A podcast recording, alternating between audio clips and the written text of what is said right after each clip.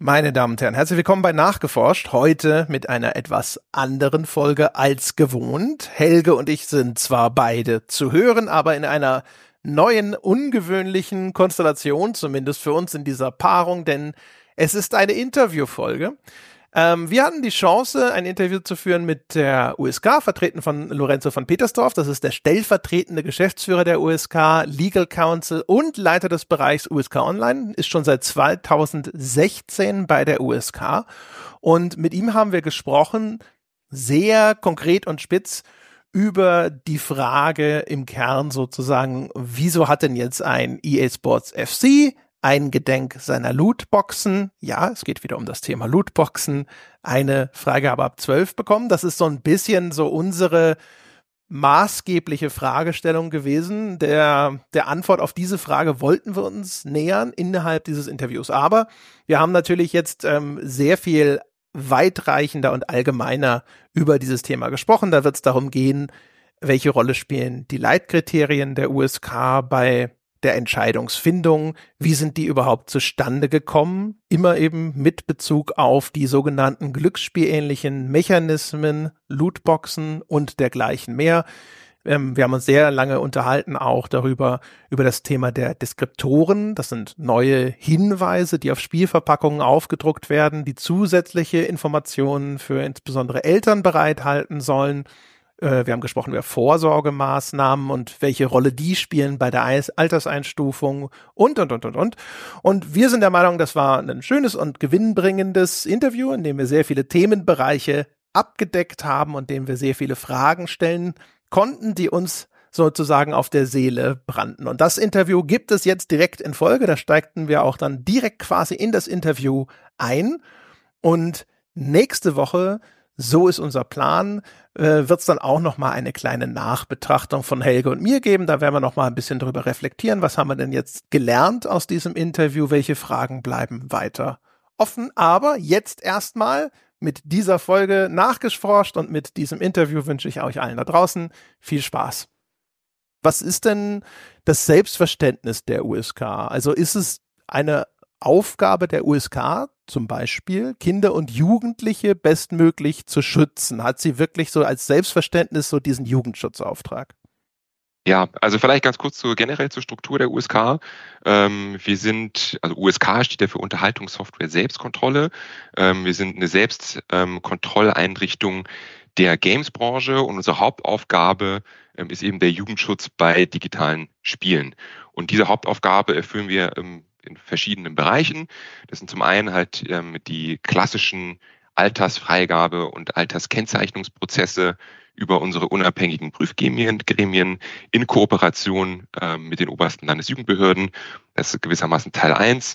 Dann haben wir als zweites die Kennzeichnung von Spielen und Apps über das sogenannte IARC-System, die International Age Rating Coalition, Kennzeichnung für Online-Spiele und Apps im Bereich von Spieleplattformen und Storefronts verkürzt formuliert. Ähm, und wir unterstützen mittlerweile rund 50 äh, Mitgliedsunternehmen aus der ähm, Games-Branche, ähm, die ähm, bei uns Mitglieder geworden sind und sich gewissermaßen selbst dazu verpflichtet haben, ähm, ja, besonders nachhaltig ähm, und intensiv an der Einhaltung und Weiterentwicklung von ähm, Jugendmedienschutz oder Jugendschutzvorgaben ähm, zu arbeiten. Im internationalen Kontext gar nicht so ähm, selbstverständlich, wenn man sich überlegt, dass die Unternehmen überall agieren und für jede Region die jeweiligen ähm, Regelungen vor Augen haben müssen. Und dann natürlich halt auch der, der Bereich der Medienbildung und Medienkompetenz, ähm, ähm, die wir über die unterschiedlichsten ähm, Projekte ähm, gerade in den letzten Jahren auch verstärkt ähm, äh, an uns herangezogen haben. Also Dinge wie zum Beispiel Elternguide Online, ähm, Elternratgeber und auch in unterschiedlichsten Veranstaltungen immer wieder zu erklären, wie funktioniert das alles.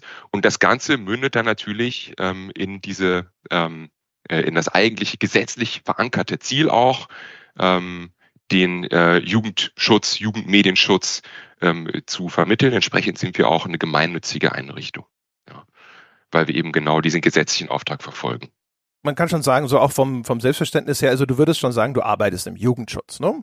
Richtig, richtig, auf jeden Fall, ja. Okay, gut. Und dann als nächstes vielleicht nochmal so als Grundlage für das, was wir dann im Anschluss bes besprechen. Wie ist denn so die Sicht oder die Haltung der USK zum aktuellen Stand der Forschung, was so Computerspiel-Glücksspielsucht angeht? Also ist die USK auf dem Standpunkt, jawohl, dieses Krankheitsbild existiert und Glücksspielsucht und Computerspielsucht, das sind real existierende Probleme und ein Teil unseres Auftrags ist es auch davor zu schützen. Ähm, na klar, also wir als USK, wir verfolgen natürlich immer, was, was auch neueste Studien ähm, ähm, zu den unterschiedlichen Problembereichen ähm, herausgeben oder was für Ergebnisse dort gibt, nehmen die ganzen Themen äh, dann für uns mit, diskutieren die bei uns in den entsprechenden ähm, Fachkreisen, vor allem natürlich im USK-Beirat, wo dann ähm, die Fachexpertise dann auch wirklich vorhanden ist mit den unterschiedlichsten Institutionen. Ähm, und klar, dieser Bereich gehört natürlich dazu. Wir haben ähm, auch damals, als das Krankheitsbild ja äh, über die WHO mit aufgenommen worden ist, das natürlich auch intensiv verfolgt und uns dann überlegt, okay, äh, wie gehen wir da jetzt in Zukunft mit um? Ähm, das Ganze ist natürlich auch immer stark medienabhängig. Ne? Also wie entwickeln sich die Medien? Ähm, wie verstärkt sich vielleicht ein bestimmtes ähm, Problem und auch, auch die Frage, wie kann man mit dem bestimmten Problem auch sinnvoll umgehen. Ja, also ähm, was wir natürlich immer gerade im Bereich exzessive Nutzung, sage ich jetzt mal als, als übergeordnetes Thema, auch immer die Frage, wie kann man unterscheiden zwischen wirklich problematischen Konstellationen und einem guten Spiel, was mitunter gar nicht so einfach ist. Ja. Mhm. Genau. Okay, und dann würde ich jetzt nämlich da jetzt so den Übergang machen zu der ersten, also zu unserer Kernfrage. Ne? So, also, ja.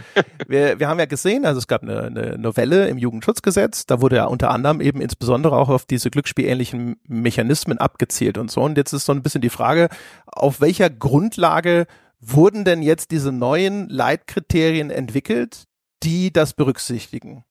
Ja, ähm, würde ich vielleicht ein kleines, kleines bisschen weiter ausholen. Also wir haben ähm, äh, das äh, neue Jugendschutzgesetz, was ja mittlerweile gar nicht mehr so neu ist, ähm, aber von 2021, ähm, das 2021 in Kraft getreten ist ähm, und gewissermaßen diesen neuen ähm, Aspekt mit aufgenommen hat, dass man in Zukunft Nutzungsrisiken mit berücksichtigen kann komme ich gleich nochmal näher darauf zu sprechen, was das genau ist. Aber nicht nur das, also es hat, waren vor allem drei Themen, die das, ähm, die Novelle des Jugendschutzes ähm, sich gewissermaßen auf die Fahnen geschrieben hat. Das war einmal mehr Schutz zu vermitteln, ähm, zum anderen mehr Orientierung und ähm, dabei den Teilhabeaspekt von Kindern und Jugendlichen am medialen Leben, ähm, auch das war kurz formuliert, äh, mit ähm, zu berücksichtigen. Ähm, was sind das jetzt im Konkreten für Teilaspekte? Wie gesagt, äh, gerade im Bereich Schutz ähm, war die große Neuerung, dass man gesagt hat, okay, bisher hat man sich immer ähm, so auch gemäß gesetzlicher Regelungen nur die Inhaltsrisiken angeschaut, also klassische Themen wie zum Beispiel Gewalt, ähm, sexuelle Inhalte oder ähnliches. Ähm, und jetzt eben als neuen Bereich diese Nutzungsrisiken und Nutzungsfunktionalitäten, die man mit einbeziehen wollte, wie zum Beispiel ähm, Kauffunktionalitäten, aber auch Chats oder eben ähm, Glücksspielähnliche oder simulierte Glücksspielmechaniken. All das sollte jetzt eben mit ähm, bei der Bewertung von Medieninhalten eine Rolle spielen. Ähm, das ist so ein bisschen der Schutzaspekt. Was dann noch mit dazugekommen ist, ist der ähm, verstärkte Orientierungsaspekt. Klar, Alterskennzeichen gab es ähm, jetzt schon seit vielen Jahren, aber zusätzlich zu dieser Alterskennzeichnungszahl sollten jetzt auch Zusatzhinweise und Deskriptoren mitvergeben werden. Das heißt, ähm, das geschieht jetzt auf zwei Ebenen. Ähm, auf der einen, dass wir in Zukunft nicht mehr nur die Alterskennzeichnungszahl zeigen, sondern zusätzlich auch die wesentlichen Gründe über die Altersfreigabe und enthaltene Nutzungsfunktionalitäten. Das sind zwei unterschiedliche Dinge, können wir gerne auch nachher nochmal ähm, darauf zu sprechen kommen. Ähm, das ist der Bereich Orientierung und dann im Bereich Teilhabe ähm, ist es eben oder war es dem Gesetzgeber auch besonders wichtig, eine Lösung zu finden, wo man sagt, okay, hier kann man wirklich die ähm, in Streit stehenden Rechte ähm, miteinander abwägen und zu angemessenen Lösungen kommen. Und ein wichtiger Aspekt, der dort mit eingeflossen ist, ist, dass ähm, nicht nur die Berücksichtigung von Nutzungsrisiken eine Rolle spielen sollte, sondern auch im Rahmen dieser Abwägung Vorsorgemaßnahmen mit bei der Gesamtbewertung von Medieninhalten, bei uns natürlich die digitalen Spiele, ähm, mit einfließen sollen. Denn nur so kommt man letztendlich ähm, in die Situation, dass man sagen kann, okay, wir können alle Aspekte mit berücksichtigen. Einmal die Risiken auf der anderen Seite, auf der anderen Seite aber auch das Recht an Teilhabe und durch diese Berücksichtigung der Vorsorgemaßnahmen zu angemessenen Ergebnissen kommen, ähm, dass Kinder und Jugendliche bei diesem wichtigen im alltäglichen Leben wichtigen Teil Medien ähm, nicht ähm, pauschal vollkommen ausgeschlossen sind. Ähm, und das sind gewissermaßen die drei wichtigen Trias, ähm, die das Jugendschutzgesetz jetzt ähm, mitgebracht hat. Das vielleicht so als Grundlage. Jetzt ein bisschen die Frage, wie haben wir das Ganze umgesetzt? all das hat natürlich direkt unseren ähm, ja, Prüfablauf oder unsere Tätigkeit als, als USK natürlich direkt betroffen. Also da kommt ein komplett neuer Bestandteil mit rein, den wir jetzt mit berücksichtigen konnten. Ähm, was haben wir gemacht? Wir haben uns ähm, in Werkstattgruppen ähm, ähm zusammengesetzt, ähm, haben uns überlegt, wie kann man das Ganze in die Praxis umsetzen. Dort waren unter anderem ähm, die obersten Landesjugendbehörden mit beteiligt, wir als USK natürlich mit beteiligt.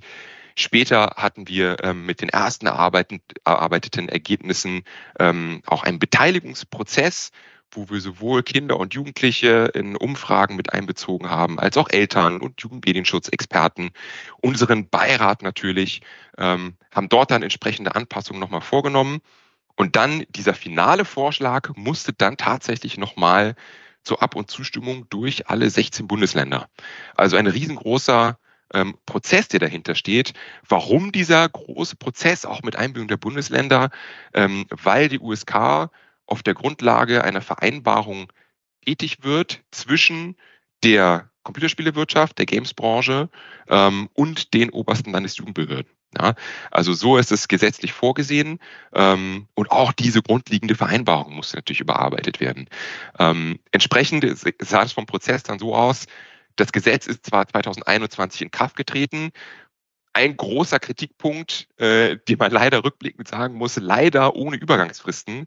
Dadurch ist nämlich von der, von der Umsetzung her so eine leichte Schieflage entstanden, weil natürlich das Gesetz per se in Kraft war, es aber nicht in die Praxis umgesetzt werden konnte, weil da einfach noch ein riesengroßer Prozess stattfinden musste.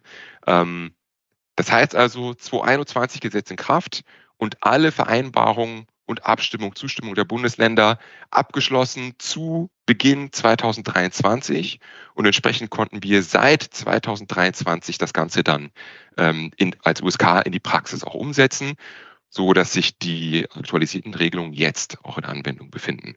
So vielleicht ein bisschen zum Entstehungsprozess und da fallen dann natürlich auch ähm, die USK-Leitkriterien mit drunter, die ja letztendlich ähm, ähm unsere Bewertungskriterien ähm, bei der Bewertung von Computer- und Spiel Videospielen ähm, darstellen. Mhm. Soweit. Da habe ich eine kurze ja. Frage zu den Leitkriterien. Mhm. Und zwar sind das ja die Kriterien, die als Ergebnis aus diesem langwierigen Prozess von dir dargestellt herausgekommen sind. Ähm, wir haben uns das natürlich jetzt speziell in Bezug auf das, was uns im Gespräch interessiert, also glücksspielähnliche Mechanismen, Schrägstrich Lootboxen angeguckt. Das ist jetzt vom Umfang her überschaubar. Das ist ungefähr eine halbe bis dreiviertel Seite, die da steht, wo dann, wo dann zum Beispiel steht, dass Aspekte von wie viel Zeit wird mit Glücksspiel verbracht, äh, soll eine Rolle spielen welche Bedeutung hat das Glücksspiel oder das Glücksspielähnliche Element im Rahmen des Gesamtkontextes? Wird so ein Zusammenhang mit einer Glücksspielähnlichen Atmosphäre dargestellt und so weiter herauskommt? Ähm, ich habe mir das jetzt einfach mal links hingelegt mhm. und habe mir rechts die Literatur angeguckt aus der Psychologie. Was sind Merkmale, die eigentlich Glücksspiele süchtig machend machen? Also was was sind die Kriterien, die in der Wissenschaft festgestellt wurden? Und ich bin zu dem Schluss gekommen, dass das, was in den Leitkriterien ist, nicht das widerspiegelt, was in der Wissenschaft als Glücksspiel mach oder als süchtig machendes Potenzial erkannt wurde. Ich nenne mal ein paar hier aus einer Studie von Meyer und All aus dem Jahr 2010, die das systematisch gemacht haben. Also Ereignisfrequenz, wie lange dauert ein Spiel, Vielfältigkeit von Spiel- und Einsatzmöglichkeiten, Ausprägung von Ton- und Lichteffekten, Verfügbarkeit des Glücksspiels, also wie leicht kann ich darauf zugreifen, Frequenz der Auszahlungsintervalle und so weiter. Das sind jetzt, es gibt insgesamt zehn, es waren jetzt fünf davon. Die finde ich da nicht so wieder.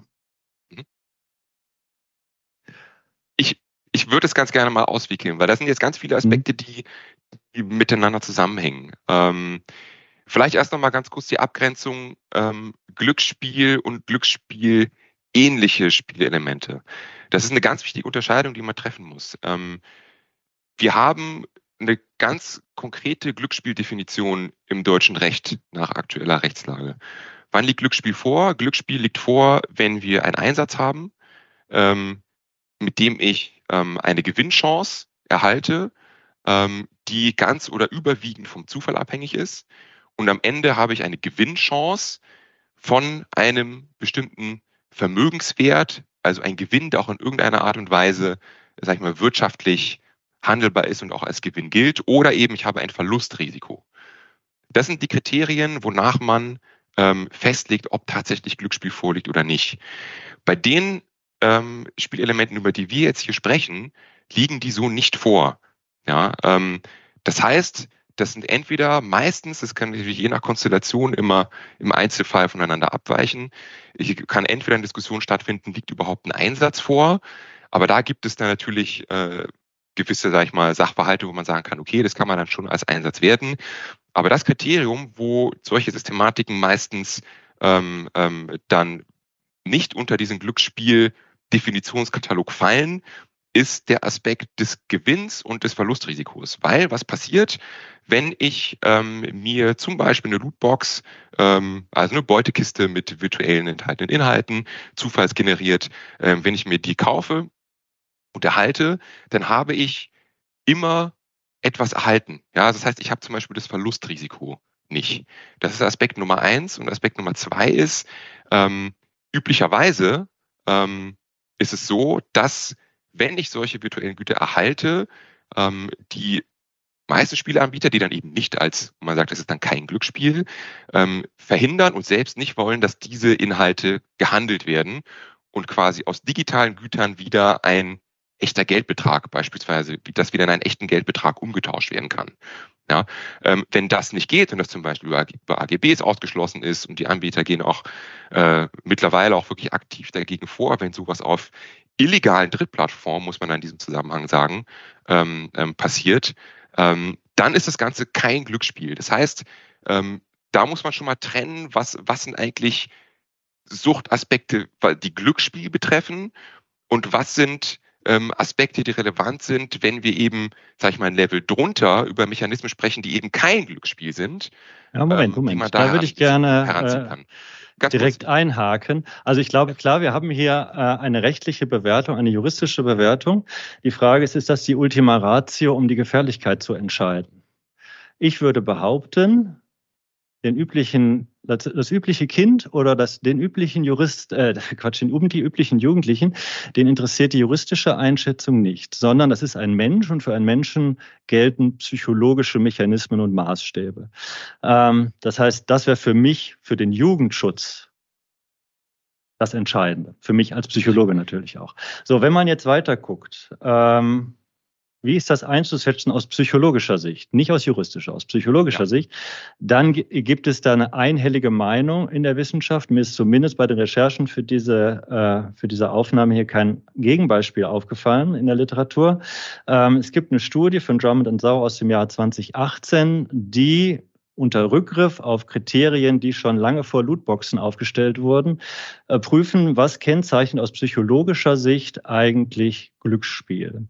Das sind fünf Kriterien und die haben die auf 22 Spiele, unter anderem die damaligen FIFAs, also hießen sie ja damals noch, äh, angewandt und die kamen zu dem Punkt, es alle Kriterien sind erfüllt. Das heißt, aus psychologischer Sicht muss man ganz klar sagen, das, was bei den Lootboxen passiert, ist nicht nur Glücksspiel ähnlich, sondern eigentlich Glücksspiel. Und deshalb würde ich auch sagen, auch wenn es juristisch da Unterschiede gibt, was ja an der Definition des Juristen liegt. Ne? Also wenn ich Lootboxen juristisch anders definiere, dann kann sich das auch ändern, diese Einschätzung. Der Mensch wird sich aber nicht einfach ändern. Ähm, ja. Dann würde ich sagen, dass schon diese Studienergebnisse eine Bedeutung haben. Denn ansonsten könnte ich mich ja auf den Stand stellen, ähm, dass Lootboxen überhaupt keine Relevanz für das Erleben oder für die Entwicklung von Jugendlichen haben. Dann müsste ich mich ja auf den Standpunkt stellen, dass FIFA und alle anderen äh, Spiele dahingehend ab Null sein müssten, so wie vorher auch. Vielleicht nochmal noch mal einen Schritt zurück. Ähm, wenn wir ähm, von Sucht sprechen, ja, auch da gibt es ja einen Kriterienkatalog. Man sagen, okay, echte Sucht liegt vor, wenn ich beispielsweise einen Kontrollverlust habe, ähm, wenn sich das Ganze auch irgendwie manifestiert, ja, ähm, zum Beispiel Vernachlässigung ähm, sozialer Kontakte oder Studium, ähm, Ausbildung etc., ähm, dann die ähm, ähm, negativen Verhaltensweisen oder trotz dieser negativen Auswirkungen die Verhaltensweisen weiter fortgesetzt werden. Ne? Da gibt es ja festgelegten Katalog, wo man sagt, okay, dann liegt wirklich eine Sucht vor. So. Da sind aber ganz besonders wichtig und relevant die individuelle, sag ich mal, ähm, ähm, ja, charakterlichen Eigenschaften, wenn man so will, die hier eine Rolle spielen, die auch von Mensch zu Mensch, Mensch zu Mensch komplett unterschiedlich sein können. Ja, da reden wir über Sucht. Worüber wir aber reden, wir prüfen nicht, ähm, äh, liegt da jetzt irgendwie Sucht vor. Das kann, könnte man auch gar nicht durchführen, weil da eben diese individuellen Merkmale ähm, besonders relevant sind, sondern was wir machen ist, wir schauen, gibt es bestimmte Aspekte, die ähm, die ähm, exzessive Nutzung von digitalen Spielen fördern können. Ja, das ist gewissermaßen nochmal eine Stufe drunter, also gewissermaßen eine Vorstufe zur Sucht, wenn man so will. Ja, ähm, da haben, haben wir uns wirklich ganz lange überlegt, ähm, oder was heißt wir, ne? also da haben wir uns auch ähm, Fachexpertise äh, mit reingeholt, haben das im Beirat ähm, entsprechend diskutiert, haben uns überlegt, okay, wo kann man da andocken, dass man sagt, naja, ähm, was, was lässt sich auch gut über Altersstufen abbilden, ja, und in gewisser Weise, abstrakt genereller Weise objektiviert.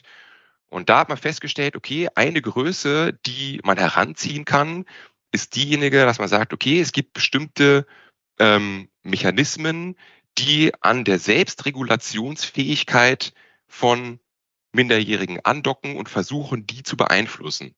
Das Schöne ist, dass man da sagen kann, okay, der Aspekt der Selbstregulation, auch da natürlich irgendwo auch eine individuelle Frage, aber zumindest im groben Ganzen kann man sagen, ähm, ist das entwicklungsstufenabhängig. Ja, also man geht grundsätzlich davon aus, je älter ich werde, je reifer ich werde, desto stärker ist meine Selbstregulationsfähigkeit ausgeprägt. Ja, und da haben wir gesagt, okay, das ist eine Größe, mit der können wir arbeiten. So. Und das ist letztendlich das, was die unabhängigen Prüfgremien bei diesen ähm, ähm, Lootbox- und Glücksspielsystematiken ähm, zum Beispiel ähm, sich näher anschauen. Kann man auch so ein bisschen, äh, sage ich mal, Schlagbegriff Dark Patterns nennen. Das ist letztendlich das, was ähm, geprüft wird. Aber jetzt auch nochmal vielleicht zu dem formalen Aspekt, weil du meintest, ähm, äh, du findest es auch so in den, in den Leitkriterien nicht, nicht wieder. Ganz wichtig, die Leitkriterien sind Leitkriterien. Ja, also da ist es wirklich, die Idee ist, einen gewissen Rahmen zu schaffen, wo man sagt, okay, ähm, da werden gewissermaßen äh, äh, den Gremien so ein bisschen was an die Hand gegeben, wo man sagt, okay, das ist, da, in diesem Rahmen könnt ihr euch bewegen. Und dann ist aber ganz wichtig die Entwicklung der Spruchpraxis. Und das ist Praxis. Ja, also da sitzen dann die Fachexperten im Gremium und müssen anhand von Einzelfallentscheidungen ähm, dann diese Spruchpraxis generieren, die dann wiederum, wenn da Spruchpraxis entstanden ist, sich wieder abzeichnet in den Leitkriterien oder in neu formulierten Deskriptoren. Ähm, das ist gewissermaßen ständiger Kreislauf, der stattfinden muss, ähm, damit wir auch bei der Bewertung von Computer- und Videospielen ähm, immer aktuell sind und die neuesten Entwicklungen auch mit einbeziehen können. Und da haben wir damals ganz bewusst ähm, äh, das im Beirat auch so beschlossen. Ich habe im Beirat jetzt schon ganz oft erwähnt, vielleicht am Rande nochmal, wer da alles drin sitzt. Ne? Da sitzt zum Beispiel die Bundeszentrale für Kinder- und Jugendmedienschutz drin, äh, die Kommission für Jugendmedienschutz, da sitzen ähm, äh, Jugendhilfeorganisationen drin, also wirklich der wirklich von Staat über oberste Landesjugendbehörden bis ähm, Medienpädagogik, diejenigen, die wirklich auch mit den Kindern und Jugendlichen arbeiten, wo wir uns den Input dann natürlich auch entsprechend reinholen. Ähm, Fußnote. ähm, und ähm, genau.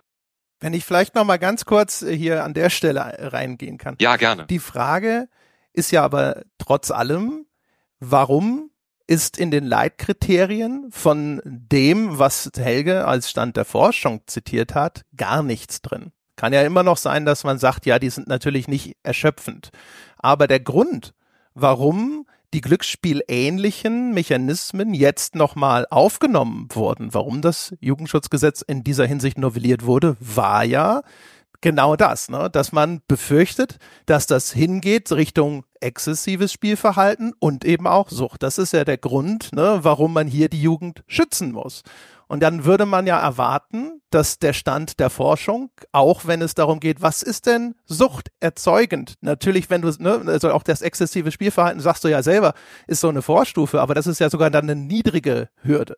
Man würde erwarten, dass sich das widerspiegeln muss. Das ist nicht der Fall. Auch im, du hast den Beirat erwähnt, im Beirat sitzt ja kein Experte für dieses Thema. Ne? Also die Frage ist so ein bisschen, wo, wieso ist das nicht eingeflossen? Wurde das überhaupt berücksichtigt? Ja, also ähm, vielleicht auch da nochmal zum, zum Entstehungsprozess ähm, oder, oder zu der Struktur, auch wie das in den Leitkriterien sich widerspiegelt. Wir haben zwei unterschiedliche Teilbereiche, wo dieses Thema gewissermaßen adressiert wird. Ja, also das eine ist ähm, äh, der Aspekt der Wirkungsmacht Glücksspiel, so genannt. Ja, aber da geht es um die Glücksspielthematik, also um die visuelle Ausgestaltung, wenn man so will, also als die Behandlung der Glücksspielthematik als Inhaltsrisiko. Und das andere ist die Berücksichtigung ähm, von solchen, sag ich mal, Mechanismen, Lootbox-Mechanismen, also Nutzungsrisiken. Ähm, Im Rahmen der Beurteilung liegt jetzt eine, ein Risiko für die persönliche Integrität von Kindern und Jugendlichen vor. So. Der Aspekt des Inhaltsrisikos, den haben wir nicht erst jetzt eingefügt. Den haben wir schon ähm, 2019 in die Leitkriterien eingefügt und sogar schon 2000, äh, mal kurz überlegen, die 2020 und 2019, vielleicht war es 2008, 2019, weil ich mir ja, das sagen gar nicht mehr so sicher, ähm, äh, jedenfalls schon vor der Anpassung bei den Leitkriterien, ähm, haben wir diesen Aspekt Ausgestaltung und Glücksspielthematik ähm, in unser Ajax-System also die, das automatisierte Bewertungssystem von digitalen Spielen innerhalb von Storefronts, schon mit berücksichtigt. Und zwar wie, dass wir gesagt haben, okay, gerade bei solchen Spielen, wo genau solche Aspekte drin sind, wie Casino-ähnliche Ausgestaltung, ähm, äh, dieses Spielhallentypische Fluidum, also all das oder äh, unrealistische ähm, ähm, äh, Gewinnerwartungen, die vielleicht erzeugt werden, je, nachdem, wie das dann inhaltlich ausgestaltet ist, wo es dann eben zu Gewöhnungseffekten kommen kann, wo es ähm, äh, zu Desensibilisierung kommen kann. All das als Inhaltsrisiko zu berücksichtigen. Wir haben gesagt, okay, ähm, wir ziehen hier ähm, eine, sag ich mal, pauschale Linie ein und sagen, automatisiert werden solche Apps automatisch schon mit ab 16 ausgespielt. Der eine oder andere erinnert sich vielleicht noch an, an diesen Beitrag äh, von Jan Böhmermann vor langer Zeit. Das war noch vor dem neuen Jugendschutzgesetz, ähm, was leider schlecht recherchiert war, ähm, äh, weil da nämlich da einige Dinge falsch dargestellt wurden. Da war das Ganze schon in Anwendung. Ja. Da war auch diese ganze Diskussion rund um die App Coinmaster, ähm, die entsprechend dann auch in der Altersstufe ähm, hochgesetzt worden ist. Ja, das ist alles ein Bereich der Inhaltsrisiken. Das, was neu dazugekommen ist, sind die Nutzungsrisiken. Ja, bei den Nutzungsrisiken ähm, schauen wir uns in der Prüfung an, vielleicht das auch nochmal abgestuft. Erst die Inhaltsrisiken. Die Gremien kommen, die unabhängigen Gremien kommen zu einer Altersfreigabe auf Basis der Inhaltsrisiken, ähm, sei es jetzt zum Beispiel eine 6. Ja, und dann wird als nächstes geguckt, was sind oder liegen hier Risiken für die persönliche Integrität von Kindern und Jugendlichen vor, aufgrund von Nutzungsfunktionalitäten. So. Dann schaut man sich da an, was, was gibt es da? Ne, da gibt es dann vielleicht Ingame-Käufe, ähm, ähm, da gibt es äh, vielleicht irgendwelche Hinweise zum Shop oder Timer oder was auch immer. Und dann wird sich angeschaut, okay, ähm, aufgrund dieser Nutzungsrisiken ähm, oder begründen diese Nutzungsrisiken, ähm, dass wir in der Altersfreigabe entsprechend vielleicht nach oben ausschlagen müssen. So, findet Diskussion statt kommt man zu einem Ergebnis, zum Beispiel, dass man sagt, okay, von, 12, von der 6 kommen wir jetzt auf die 16, meinetwegen. Ja, das ist eine Einzelfallabwägung, das kommt wirklich immer ganz genau darauf an, was da letztendlich zu sehen ist. So. Was dann als nächstes aber passiert ist, ähm, wir müssen einbeziehen, aufgrund ähm, äh, der Teilhaberechte von Kindern und Jugendlichen, Aspekte wie Vorsorgemaßnahmen und die sensibilisierende Wirkung von Zusatzhinweisen beim Kauf zum Beispiel von einem Spiel, ne, wo ich dann sehen kann, okay, äh, bestimmte Funktionalitäten sind enthalten. Ähm, die muss man mit einbeziehen. Darunter fallen zum Beispiel Parental-Control-Systeme, ja, dass ich einstellen kann, äh, dass vielleicht bestimmte Kauffunktionalitäten deaktiviert sind, gar nicht sichtbar sind, ähm, dass ich äh, Chatfilter einstellen kann, Chats aktivieren, deaktivieren kann. Also alles, was in diesem Bereich Nutzungsrisiken fällt. Dann schaut man sich an, okay, sind diese Vorsorgemaßnahmen angemessen gegenüber dem vorher festgestellten Risiko? Das ist eine ziemlich komplexe Abwägung, wo man gucken muss, greifen wirklich die Vorsorgemaßnahmen die Risiken, die die Gremien vorher adressiert haben. Wenn das der Fall ist, ist theoretisch möglich, dass die vollkommen quasi neutralisiert werden. Dann würde man zurückspringen auf die ähm, Altersbewertung unter Anführungszeichen allein aufgrund der Inhaltsrisiken, was letztendlich nicht mehr heißt, als dass die Nutzungsrisiken nicht ausschlaggebend waren. Ja, das heißt aber trotzdem. Ja, wenn ich, ich muss noch mal ganz kurz, das wird gerade sehr lang und wir entfernen uns sehr weit von dem eigentlichen Punkt. Also äh, nur noch mal, damit wir da, ja. wir können gleich über die Deskriptoren und so würde ich auch gerne noch mal sprechen, aber äh, ich habe immer noch keine Erklärung dafür gehört, warum ist vom Stand der Forschung, was Glücksspielsucht und so angeht, in diesen Leitkriterien in dem entsprechenden Abschnitt nichts wiederzufinden. Denn die Lootboxen waren ja explizit auch ein Ziel bei dieser Jugendschutznovelle. Das lässt sich ja über die Notizen in den Eingaben vorher nachvollziehen. Kann man das irgendwie kompakt beantworten? Warum ja. ist das nicht da? Es, es geht um simulierte Glücksspielmechaniken. Wenn es kein Glücksspiel ist, dann können wir auch keine Glücksspielkriterien unmittelbar anwenden. Ja. Das erschließt das heißt, das heißt, das heißt, natürlich werden die, ähm, haben wir uns im Rahmen von auch Begutachtungen, internen Begutachtungen, ähm, das Thema auch angeschaut. Aber es ist schlichtweg was anderes. Aber der Gesetzgeber wollte doch, dass hier Glücksspiel ähnliche Glücksspiel ähnliche, das ist ja der Text, ne? Glücksspiel ähnlich, genau, richtig, ähnlich. Mechanismen jetzt berücksichtigt werden. Richtig. Und dann sollte man doch eigentlich meinen, dass eben bei der Entscheidung, wie die berücksichtigt werden, in Form der Alterseinstufung, ja. die Kriterien, die zugrunde gelegt werden in der Wissenschaft, um deren Gefährlichkeit einzuschätzen, berücksichtigt werden. Und das findet nicht statt. Warum? Nochmal, wenn es kein Glücksspiel ist, ja, Moment, es ist juristisch ist ja, kein Glücksspiel in Deutschland. Aber äh, richtig, mhm. richtig. Aber wir müssen uns als ähm, Jugendschutzinstitution, die gesetzlichen Jugendmedienschutz umsetzt, und es tut mir leid, dass ich da darauf zurückkommen muss, richten, können wir nicht einfach irgendwas ähm, bewerten, was sich daraus nicht ergibt. Ja, ähm, aber es ergibt sich doch aus dem. Eins zu eins, eins zu eins ähm, Glücksspielkriterien äh, und Aspekte rüberzuziehen, wäre nicht passend. Das heißt nicht, dass wir uns das nicht angeschaut haben, ja, sondern es das heißt, dass wir für unsere Konstellation die richtigen Lösungen finden mussten. Ja. Und da nochmal, das sind bei diesen Leitkriterien ähm, objektivierte Kriterien, die leiten sollen, ähm, damit sie dann in der Einzelfallabwägung, und das ist ganz wichtig, im Jugendmedienschutz haben wir es immer mit Einzelfallabwägung zu tun, ähm, entsprechend angewandt werden können.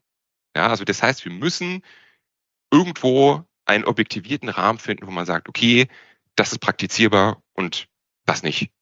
Ja. Ihr hast vorhin Fachexpertise erwähnt. Richtig. War, wurden da auch Experten genau für dieses Thema konsultiert? Also für Sucht. Für Glücksspielrecht. Glücksspielsucht und solche, nein, nein, nicht Recht. Suchtpsychologen? Äh, ja, ja klar. Also wir haben sowohl ähm, psychologisch ähm, als auch ähm, äh, aus dem Bereich Medienwissenschaften, Kommunikation, Medienpädagogik ähm, haben wir uns ähm, die Fachexpertise, äh, Fachexpertise reingeholt. Kannst du mir sagen, wer das war? Äh, ich ich habe die Namen parat, ähm, ja. aber das kann ich jetzt, würde ich jetzt in dem Interview nicht einfach so. Okay, aber du könntest vielleicht im Nachgang mal schauen, kannst dir ja auch fragen, ob äh, du einen Kontakt herstellen kannst zu der psychologischen Expertise. Dann, äh, wenn du nichts mehr hast, Helge, würde ich dann nochmal zu den Deskriptoren und so gehen.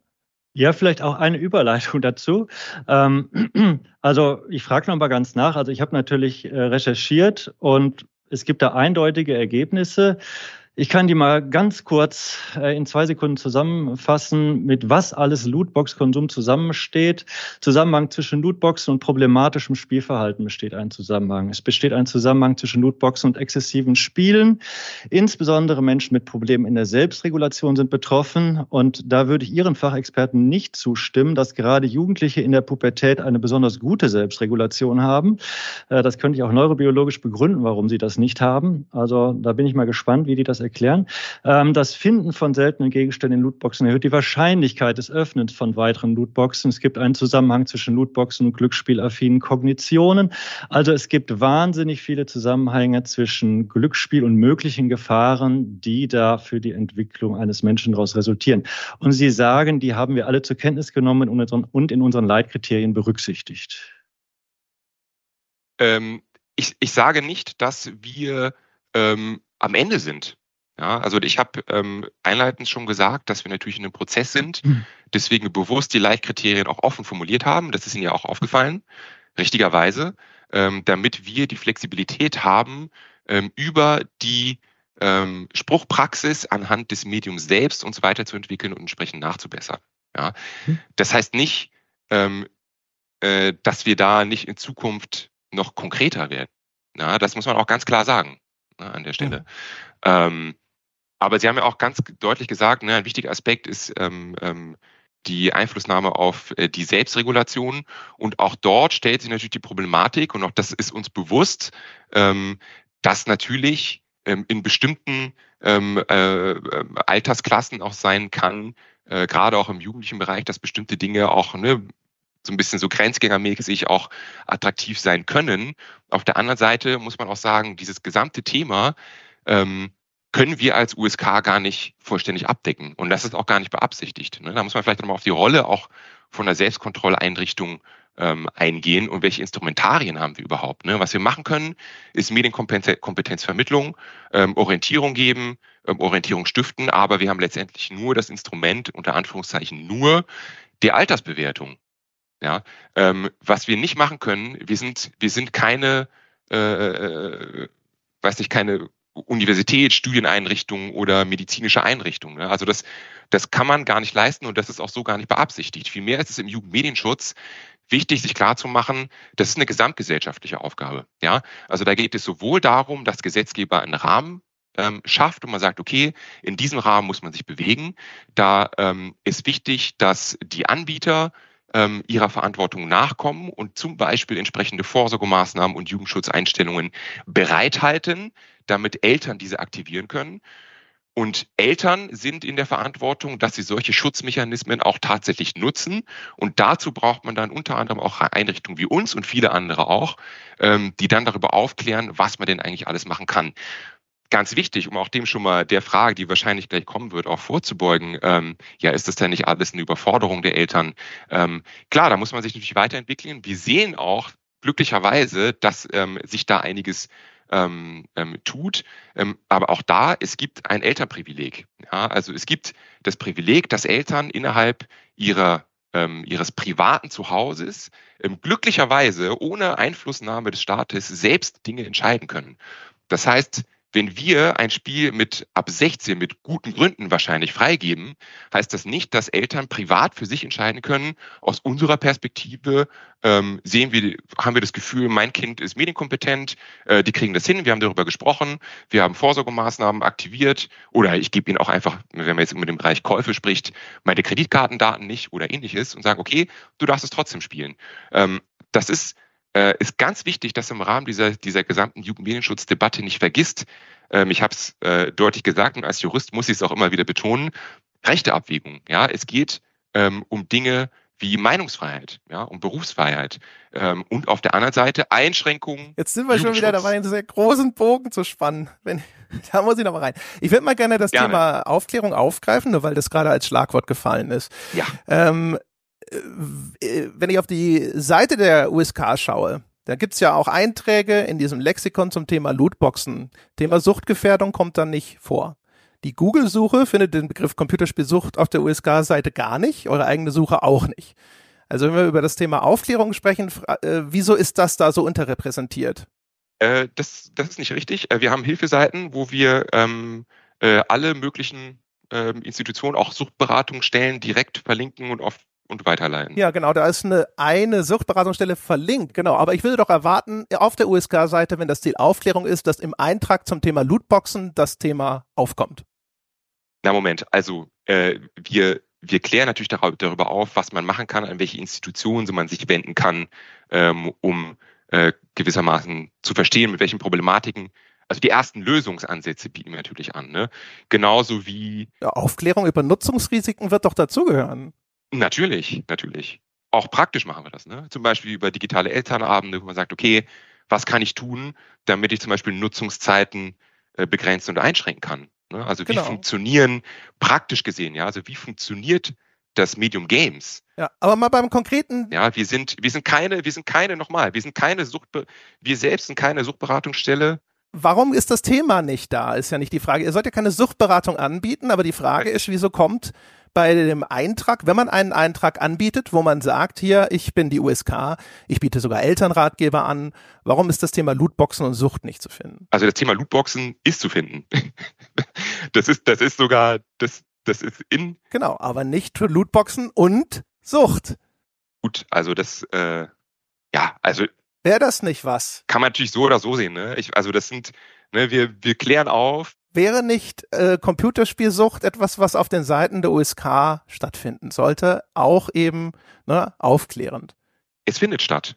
Also das, das Thema findet statt ähm, über das Thema Förderung der exzessiven, äh, der exzessiven Mediennutzung. Ne? Also wenn man da auf die Hauptseite geht und sich da anschaut, wie sehen die neuen Alterskennzeichen aus, man auf die Deskriptoren klickt und klickt, was wird, was bedeuten die eigentlich? Ja? Da sind genau, finden sich genau solche Begriffe wieder. Da finden, findet sich Förderung exzessive Mediennutzung wieder, da finden sich der Begriff Lootboxen wieder. Ähm, das ist vorhanden, plus dann die Verweise auf entsprechende Hilfs- und Beratungsstellen. Und zusätzlich natürlich auch noch, ähm, äh, was ich eben schon erwähnt habe, die digitalen Elternabende, wo wir dann ganz konkret auch zu bestimmten Themen sprechen. Mhm. Ja. Und dann bei den Deskriptoren, da ist so ein bisschen mein gleiches Problem. Ja. Bei den, die Deskriptoren sind ja, die dienen zur Information der Eltern, ne? Richtig. Die so ein Spiel kaufen. Der Deskriptor, den jetzt einen FIFA bekommen hat, ist Ingame-Käufe und zufällige ja. Objekte. Das ja. ist das, was Lootboxen beschreibt, ne? Richtig? Mittlerweile ist es nicht mehr so. Da hat sich Sondern? was getan. Ähm, auch das nochmal von der Entstehungsgeschichte her. Ähm, auch hier haben wir gesagt, okay, wir haben diese Befragung durchgeführt, quantitative, qualitative Beteiligungsprozesse. Wir legen jetzt los. Wichtig, ja, wir haben Leitkriterien, aber die Spruchpraxis verändert diese Leitkriterien auch ständig. Und gesagt, wir müssen jetzt wissen, wir, wir vertrauen immer auf die Spruchpraxis und die Expertise der unabhängigen Gremien, wo und wo auch die obersten Landesjugendbehörden ja auch mit drin sitzen und die Titel entscheiden. So, ähm, nach schon neun Monaten haben wir gesehen, okay, wir haben jetzt die ersten Entscheidungen, die ersten wegweisenden Entscheidungen und haben uns sofort nochmal dran gesetzt und haben gesagt, okay, wo können wir jetzt hier nochmal konkretisieren und spezifizieren? Ähm, mittlerweile haben wir einen neuen Deskriptoren-Set, da muss man da, das sind jetzt auch äh, verfügbar auf der Webseite, da gerne mal aufklappen, da ist der ganze Katalog da. Ähm, da haben wir, finden wir jetzt Deskriptoren wie erhöhte Kaufanreize als wesentliche Grund über die Altersfreigabe und den Deskriptor Druck zum Vielspielen. Ja, erhöhte Kaufanreize, da geht es dann genau um Dinge wie äh, ähm, Mechanismen, die Druck aufbauen können, Käufe zu tätigen, ähm, die auf aufdringliche Weise ähm, ähm, zum Beispiel ja, kennzeichnen, dass ein Angebot bald abläuft, wie zum Beispiel durch Timer oder ähnliches. Druck zum Vielspielen, da geht es dann zum Beispiel um Mechanismen, ähm, die das Nicht-Spielen sanktionieren, ja, oder Push-Nachrichten, Themen wie Season Passes, das sind alles Dinge, die jetzt unter diesen Deskriptor Druck zum Spielspielen fallen würden. Mhm. Ja. Also auch das, das ist eigentlich ein sehr schönes Beispiel dafür, um zu zeigen, wie, wie sich das entwickelt. Aber die, die Frage, die ich mir stelle, ist halt, also gibt es denn Deskriptor, gibt es denn Deskriptor zufällige Objekte noch? Ja, den gibt's noch. Und das ist nämlich genau das, wo ich eingangs gesagt habe, da muss man unterscheiden. Ähm, es gibt gewissermaßen Begriffe, das sind die wesentlichen Gründe, ja, wo man sagt, okay, das sind, ähm, die bezeichnen das Risiko. Und dazu gibt es in dem unteren weißen Feld die Benennung, allein die Benennung der Nutzungsfunktionalitäten. Ja, das heißt, da steht dann weiterhin drin, ähm, jetzt mal als Beispiel, ähm, äh, Ingame-Käufe plus zufällige Objekte unten. Na, und oben drüber könnte dann stehen, erhöhte Kaufanreize und Druck zum Spielen. Das wäre zum Beispiel eine Kombination, wo man sagt, okay, ich sehe, was das ist, was ist die Funktionalität und gleichzeitig sehe ich, was ist jetzt eigentlich das Risiko, was daraus resultiert. Ja, aber warum ist es nicht eindeutiger? Wieso ist denn das heißt eindeutiger? zufällige, zufällige Objekte habe ich auch, wenn ich mit meinen Kindern Uno spiele, ziehen wir zufällige Karten.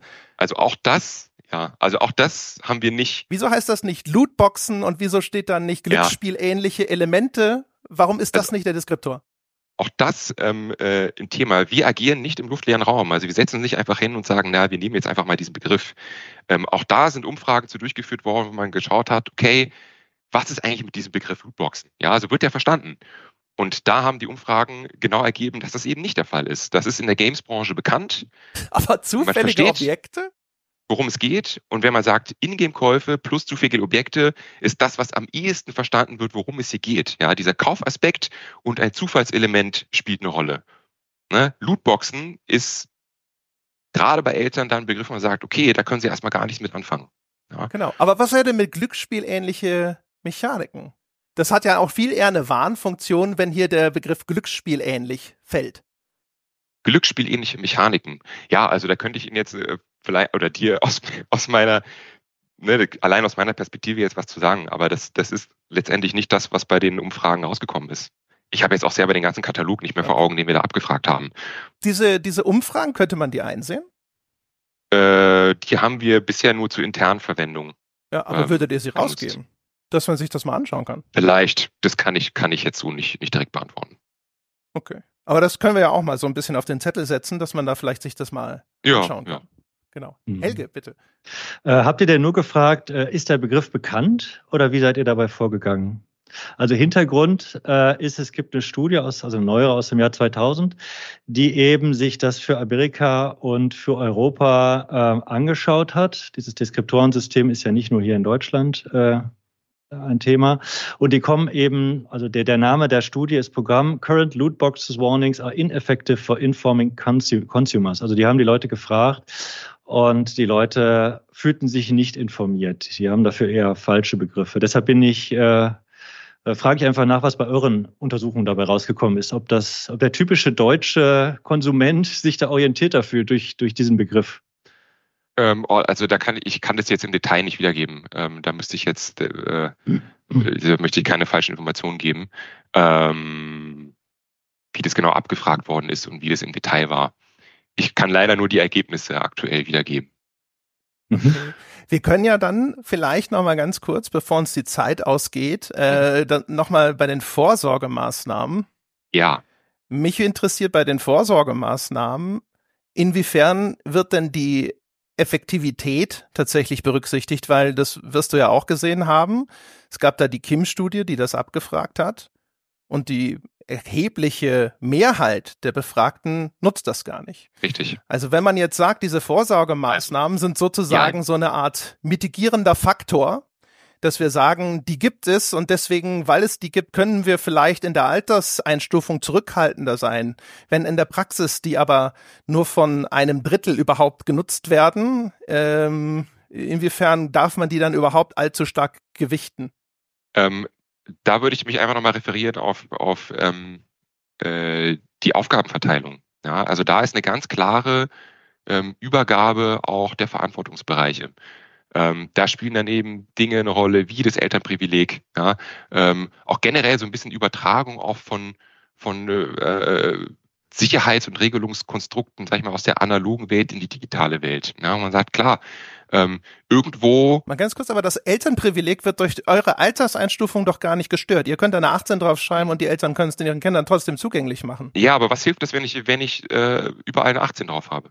Also wo ist dann der, der Sinn der Altersfreigabe? Ja, aber das ist ja nicht, das ist nicht die Frage, denn, sondern das Elternprivileg ist ja hier eigentlich, das wird ja nicht angegriffen, indem ihr äh, euch für eine andere Alterskennzeichnung entscheidet. Ähm, also nochmal, ähm, wichtig ist, dass das Konstrukt, das Schutzkonstrukt da ist. Und was man und ob es effektiv ist, ist nicht wichtig. Was wenig hilfreich ist, wenn man, wenn man auf pauschale, auf pauschale Lösungen geht, sondern es geht darum, zu informieren und zu verstehen, was ich machen kann. Ja, es geht darum, medienkompetent zu werden, damit wir letztendlich in die Situation kommen, dass auch Kinder und Jugendliche ihr Recht an Teilhabe am digitalen Leben wahrnehmen können. Ja, also das ist einfach zu kurz gedacht. Ja, es ist einfach zu kurz gedacht, eine, eine vermeintlich einfache Lösung zu finden, wo man sagt, ich habe irgendwo einen Knopf und eine pauschale Lösung, dann ist einfach mal das Internet dicht oder ich kann bestimmte Angebote nicht nutzen. Das hilft nicht und das hilft auch nicht ähm, bei der Medienerziehung. Und wenn sich die Eltern auch mal ehrlich machen, ähm, wenn man drei verschiedene Kinder hat und ich hätte jetzt eine Brand-Control-Lösung, wo einfach immer alles blockiert ist und man muss jedes Mal gucken, okay, aktivieren, okay, was macht er das, äh, was macht er da? Also das ist, das funktioniert im praktischen Leben nicht. Viel besser ist es, man sagt, okay, ich habe eine Lösung wie zum Beispiel Account-Lösung, wo ich verschiedene Accounts einstellen kann, äh, bestimmte Zugänge einrichten kann für Kinder und Jugendliche, die dann passend für jedes einzelne Kind nach einmaliger Einrichtung ähm, ständig die richtigen Angebote verfügbar, verfügbar machen. Ja, also das ist der richtige Ansatz. Und alles andere ist rückwärtsgewandt und nicht vorwärtsgewandt. Aber nochmal die Frage, also wenn ich, also ich, ich verstehe das ja richtig, ne? Die Vorsorgemaßnahmen, das wird insofern berücksichtigt, dass man sagt, weil diese Vorsorgemaßnahmen existieren, können wir auch bei den Alterseinstufungen, äh, sagen wir mal, müssen wir nicht allzu streng sein. Ne? Das ist so ein, so ein Faktor, der das so ein bisschen einschränkt. Ist das richtig?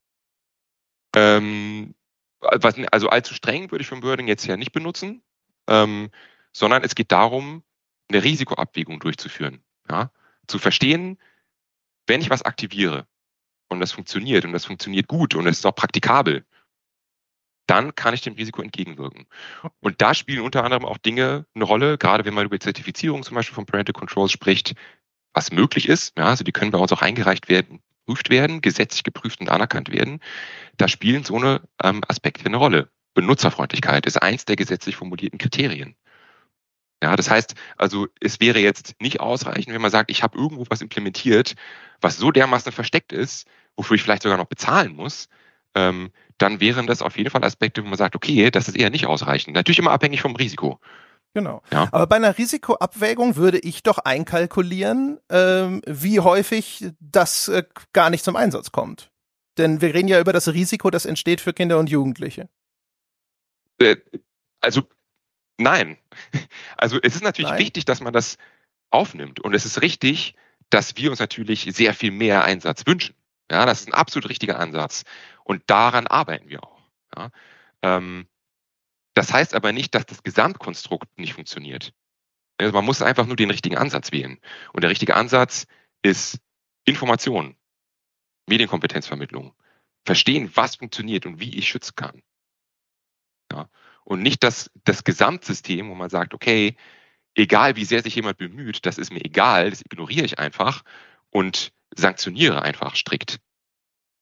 Das ist total unverhältnismäßig und unangemessen. Das ist nicht, passt nicht, es geht nicht weiß nicht, ob eine höhere Altersklassifizierung, äh, ob ich das als Sanktionierung, zumindest jetzt aus Konsumentensicht sehen würde. Sanktioniert wird vielleicht der Hersteller. Ja, ne?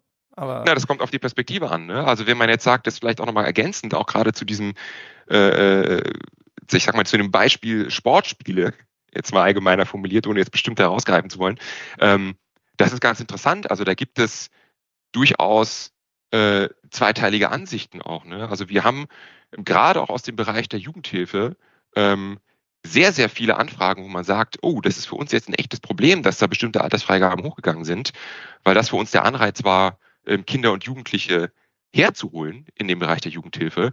Und wir haben doch, wir beaufsichtigen das ja sogar. Ja, und da, kann man auch nichts kaufen und man kann doch nichts ausgeben, ähm, aber wir veranstalten da Turniere, da muss man doch jetzt irgendwie Ansätze finden. Ja, also das, da gibt's klar, da gibt's eine, die eine ein bisschen strengere Ansicht und die einige weniger streng. Ähm, da muss man letztendlich zu einem guten und, und nachvollziehbaren Interessenausgleich kommen und, und einer passenden Gesamtabwägung. Vielleicht abschließend, äh, bist du Vater? Ich bin Vater. Du bist Vater.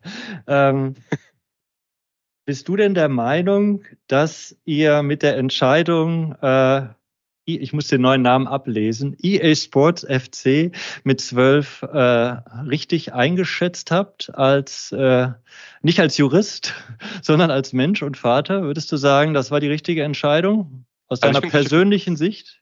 Solche Fragen, also ich, ich bin ja, ich spreche jetzt hier als USK sprechendes mhm. Interview, also ich antworte, beantworte das natürlich auch aus USK-Perspektive, ähm, aber mhm. generell, ich vertraue auch bei mir privat auf Alterskennzeichen, seien es Filme, seien es USK, gerade für diejenigen, die sich schnell ein Bild darüber verschaffen wollen, passt das ungefähr oder was heißt ungefähr, passt das oder passt das nicht, ohne dass ich mich selbst intensiv daneben setzen muss und mir das selbst ein Bild verschaffen muss, was leider Gottes in unserem heutigen gesellschaftlichen System nicht möglich ist, auch wenn wir das immer empfehlen, ne, auch mit seinen Kindern zu spielen, um da auch eine, eine Kommunikation herzustellen, ne, dass man auch über die Spiele reden kann und auch Dinge erklären kann und auch versteht, was seine eigenen Kinder da machen, ist es leider in der Praxis ähm, nicht immer möglich. Ähm, und da ist das auf jeden Fall so, dass ich sage, ja, finde ich eine gute Entscheidung. Unter Berücksichtigung eben all der Aspekte, die ich, die ich aufgeführt habe. Ja. Und im Übrigen noch vielleicht eine kleine Ergänzung, private Ergänzung. Das ist jetzt aber wirklich meine persönliche Herangehensweise auch an diesen Aspekt der Medienerziehung. Ähm, ich finde Vorsorgemaßnahmen wahnsinnig wichtig, merke aber selber und habe das selber auch so erfahren, dass es wirklich wichtig ist, seinen eigenen Kindern beizubringen, sich selbst zu verstehen und sich selbst zu regulieren. Und da ist es gar nicht mal unbedingt immer hilfreich, ein Stopp oder ein Verbot einzuziehen, weil irgendwann ist der Moment, wo man gewissermaßen in die freie Welt entlassen wird. Und wenn man von allen Risiken ähm, immer verschont geworden ist und da nicht schrittweise herangeführt worden ist und aufgeklärt worden ist, ist man vollkommen überfordert und hat viel eher das Risiko, dass dort Probleme entstehen. Das heißt, dass die beste Lösung ist zu sagen, ja, ich nutze das und habe die angemessenen Lösungen, ähm, nutze die, um immer zu zeigen, okay, pass auf, ähm, das geht, das geht nicht, das ist nicht gut für dich. Und wir machen das mittlerweile, auch das aus meinem privaten Umfeld vielleicht, äh, äh, dass wir ähm, unsere Tochter auch dazu bringen, dass sie selbst es schafft, sich von dem Medium ähm, sich auszuklinken. Ja, natürlich könnte man einfach Timer einstellen, was auch eine sehr gute und wichtige Funktion ist. Wie gesagt, in der Praxis ist das nicht immer einfach durchführbar, äh, äh, ähm, äh, da entsprechend äh, zu reagieren. Aber zu sagen, pass auf, du musst lernen, selber auszumachen. Wenn man sagt, so, hier ist die Fernbedienung zum Beispiel, ähm, ich gehe jetzt rüber, du machst selber aus, ich warte, dass du gleich kommst. Und da irgendwie Methoden zu finden, dass die Kinder selbst lernen, mit dem Medium umzugehen. In der heutigen Welt ist es absurd zu denken, man wäre gut unterwegs, wenn man Medien einfach nicht nutzt. Das funktioniert nicht und das ist auch nicht gewollt. Man kann heutzutage kaum noch die digitale Welt von der analogen Welt unterscheiden. Deswegen ist auch so wichtig, dieses Recht auf Teilhabe, was sich jetzt auch zum Beispiel in der UN-Kinderrechtskonvention immer wieder auch niederschlägt. Recht auf Spielen, das ist auch ein Recht. Ja, das ist ganz wichtig, dass man sich das bewusst macht und dort nicht äh, verengt auf die Thematik schaut und einfach sagt, nee, das dürft ihr einfach pauschal nicht nutzen. Das hilft niemandem. Es wäre ja auch eine Möglichkeit der Teilhabe, wenn man die ganzen Glücksspiel-ähnlichen Mechaniken auf Herstellerseite zurückfährt. Ne? Ähm, ich hätte noch eine Verständnisfrage und zwar äh, das so vom Gesetz her, vom Gesetzestext her wäre eigentlich wahrscheinlich auch eine äh, höhere Einstufung 16, 18 denkbar. Wie müsste denn ein Titel aussehen? Wie äh, drastisch müssten die Glücksspiel-ähnlichen Mechanismen sein, damit höhere Alterseinstufungen vergeben werden? Also das ist immer schwer. Also ich selbst sitze ja auch nicht in den Gremien mit drin. Wie gesagt, ne, das sind dann die Fachexperten, die das dann entsprechend äh, äh, einstufen. Und es ist eine Einzelfallabwägung. Die Spiele sind teilweise wahnsinnig komplex und es kann dann so vielen verschiedenen ne, Aspekten dann letztendlich den Ausschlag geben. Ähm, was ich zumindest sagen kann, ist äh, Vorsorgemaßnahmen, die äh, quasi nur vorgeben, dass sie da irgendwelche Risiken abdecken, ähm, letztendlich aber weiterhin ne, alles voll präsent ist und ich alles nutzen kann und ich immer wieder mit, äh, sei es nicht Erinnerungen oder negative Konsequenzen durch Nichtspielen oder ähm, weiß ich nicht, ja auch visuell ausgestaltet, ja explodierende Münzen oder was auch immer, ähm, weiß nicht, äh, vielleicht auch unschöne Verknüpfungen, Verleitungen mit Ingame-Stores und so. Also da gibt es die unterschiedlichsten Kombinationen denkbar. Ähm, dann wäre es wahrscheinlich möglich, dass man in diesen Bereich reinkommt. Aber auch da vielleicht nochmal kurz ergänzend. Ähm, wir reden ja jetzt hier wirklich immer über die Jugendmedienschutzperspektive. Man darf, darf natürlich nicht vergessen, daneben gibt es noch ein riesengroßes Konstrukt an äh, gesetzlichen Regelungen, die eher in Richtung Wettbewerbsrecht gehen. Ne? Also man sagt, okay, also das ist sogar auf EU-Ebene, ne? wo man sagt, okay, es gibt Richtlinien, Leitlinien, ähm, wo wettbewerbsrechtlich geregelt ist, okay, hier gibt's äh, irgendwelche Irreführungen, bestimmte Systematiken sind nicht erlaubt. Ähm, wir haben klassische zivilrechtliche Verbraucherschutzregelungen. Äh, äh, also das ist ja ein Gesamtkonstrukt, was man sehen muss. Und ähm, ein wichtiger Aspekt davon ist natürlich der Jugendmedienschutz. Heißt aber nicht, dass es nicht auch in anderen Rechtsgebieten auch Minderjährigenschutz gibt oder Verbraucherschutz gibt. Und das Konstrukt insgesamt ist zu betrachten und sich dann die Frage zu stellen, was kann man jetzt hier noch besser machen?